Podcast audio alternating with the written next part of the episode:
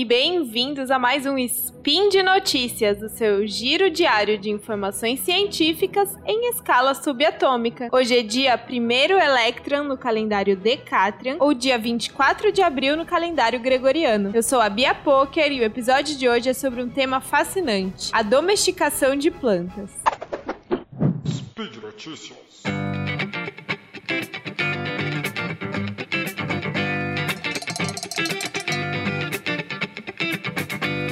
No meu último spin, eu falei sobre a exploração de trabalhadores na produção de alimentos, muito motivada pelo resgate de cerca de 200 pessoas em situação análoga à escravidão, aliciadas para trabalhar na colheita da uva na Serra Gaúcha. Esse caso envolveu empresas super conhecidas nesse mercado, como Aurora, Salton, Garibaldi. Mas pra gente não esquecer dessa situação, mas também desassociar esse am gosto amargo da escravidão moderna, da distringência que aí sim é característica do vinho, o papo de hoje também tem a ver com a bebida. Hoje eu vou falar um pouquinho sobre um artigo que saiu na revista Science mês passado, que é março de 2023, caso você esteja ouvindo isso em outro momento, sobre a história da domesticação das videiras, né? As plantas, os pés de uva, é, tanto para a produção de uva de mesa, que, são aquelas que vão ser consumidas em natura ou seca, né? Uva passa, tanto é, quanto para a produção de uva para vinho. Como o objeto desse artigo é um alimento, mas a pesquisa em si não tem nada a ver com a área que eu estudei, que eu me formei, eu já peço desculpas de antemão se eu cometer algum deslize. E aí eu espero os comentários de quem manja do assunto lá no portal Deviante. Bom, em geral, esse tipo de pesquisa era feita principalmente por arqueólogos, que iam remontando a história a partir de vestígios fósseis, tanto de sementes, como, por exemplo, resíduos de vinho em cerâmica, essas coisas. Mas são é, remontar a história de um alimento, né, da domesticação de uma planta, é, é realmente muito difícil. Então é muito comum que as hipóteses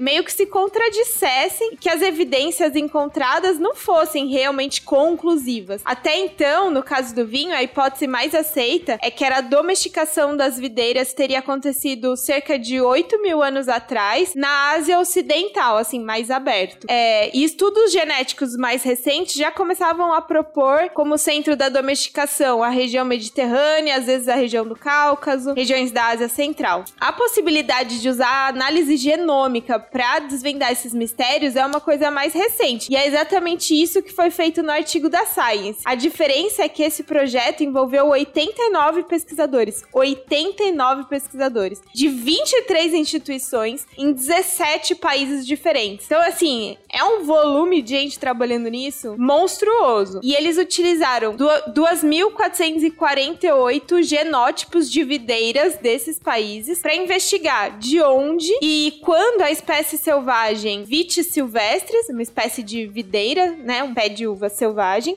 deu origem à espécie domesticada Vitis vinífera. E como que se deu a dispersão dessa nova espécie, a Vitis vinífera, pelo mundo? Aqui é importante comentar que existem diversas espécies de videiras, mas quando o objetivo é vinho, só uma, que é essa, a Vitis vinífera, é responsável por toda a produção de vinho do mundo. Todos aqueles nomes diferentes que a gente vê nas, escritos na garrafa de vinho, né? Tipo, sei lá, Merlot, Pinot Noir, Bordeaux, Riesling, blá blá blá blá blá. São todas variedades dessa mesma espécie, que é a Vitis vinífera. Então, segundo artigos, entre 400 e 200 mil anos atrás, no Pleistoceno, ciclos de mudança climática teriam causado a fragmentação do habitat e, portanto, a separação geográfica da população de videiras em dois grupos, que os pesquisadores chamaram de ecotipo selvagem oriental e ecotipo selvagem ocidental. Cada um desses ecotipos se adaptou ao ambiente no qual permaneceu, né, claro,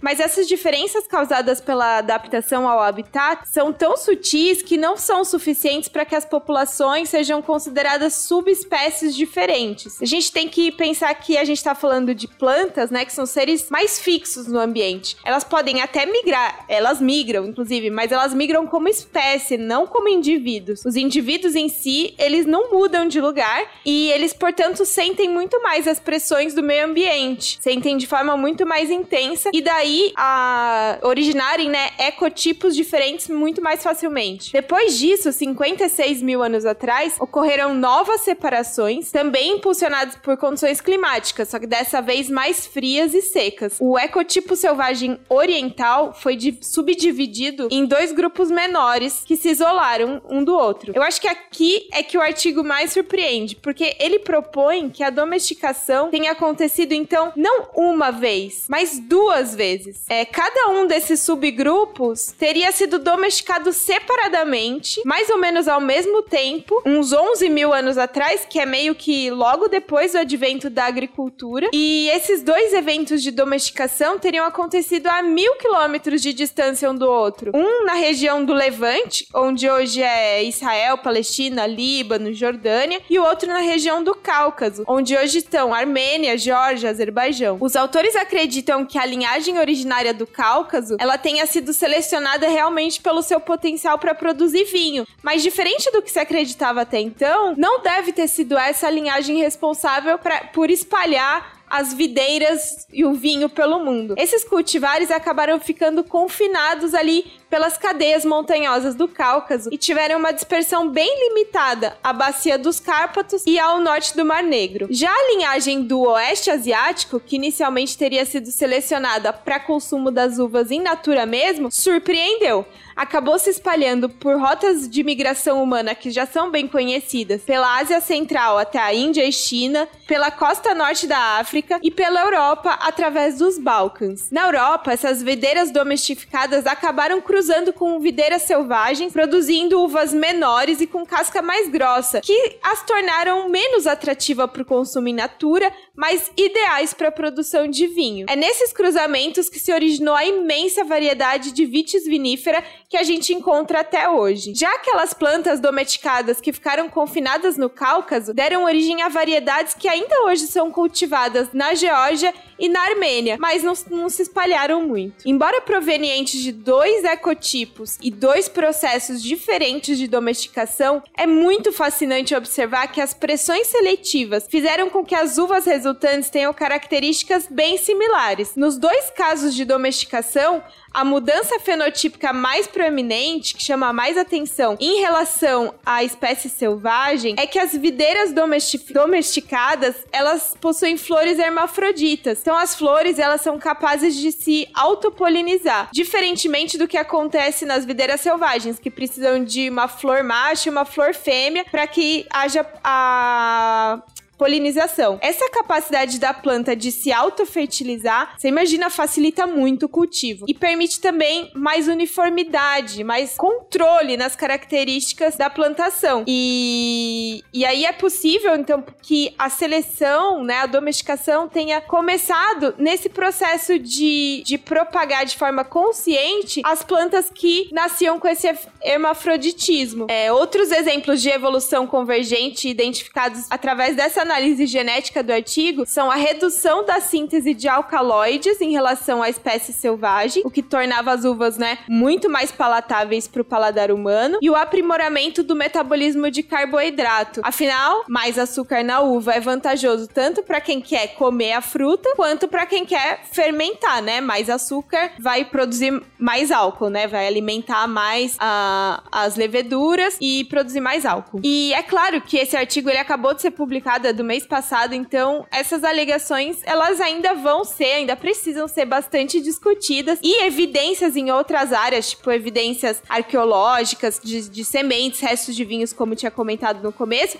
são muito importantes para dar mais peso a essa hipótese. Quantas videiras selvagens ainda hoje é possível encontrá-las? Elas não são comercialmente interessantes porque elas produzem uvas bem pequenas, amargas e em muito menor quantidade, assim, né, em cada caixa. Mas elas podem se revelar sim valiosas porque carregam uma diversidade genética bem grande. E em tempos de crise climática, é, ter essa, essa variedade genética pode render, assim, ideias, né, soluções interessantes interessantes. Bom, por hoje é só. Todos os links usados nesse spin estão no post do episódio lá no portal Deviante.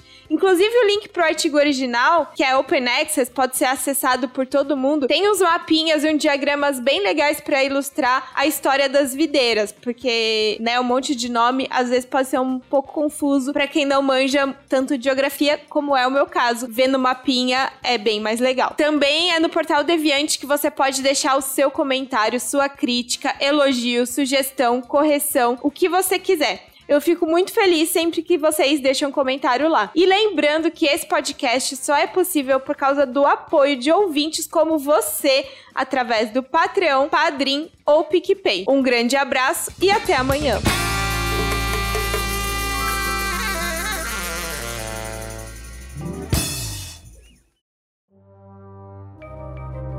Este programa foi produzido por Mentes Deviantes. deviante.com.br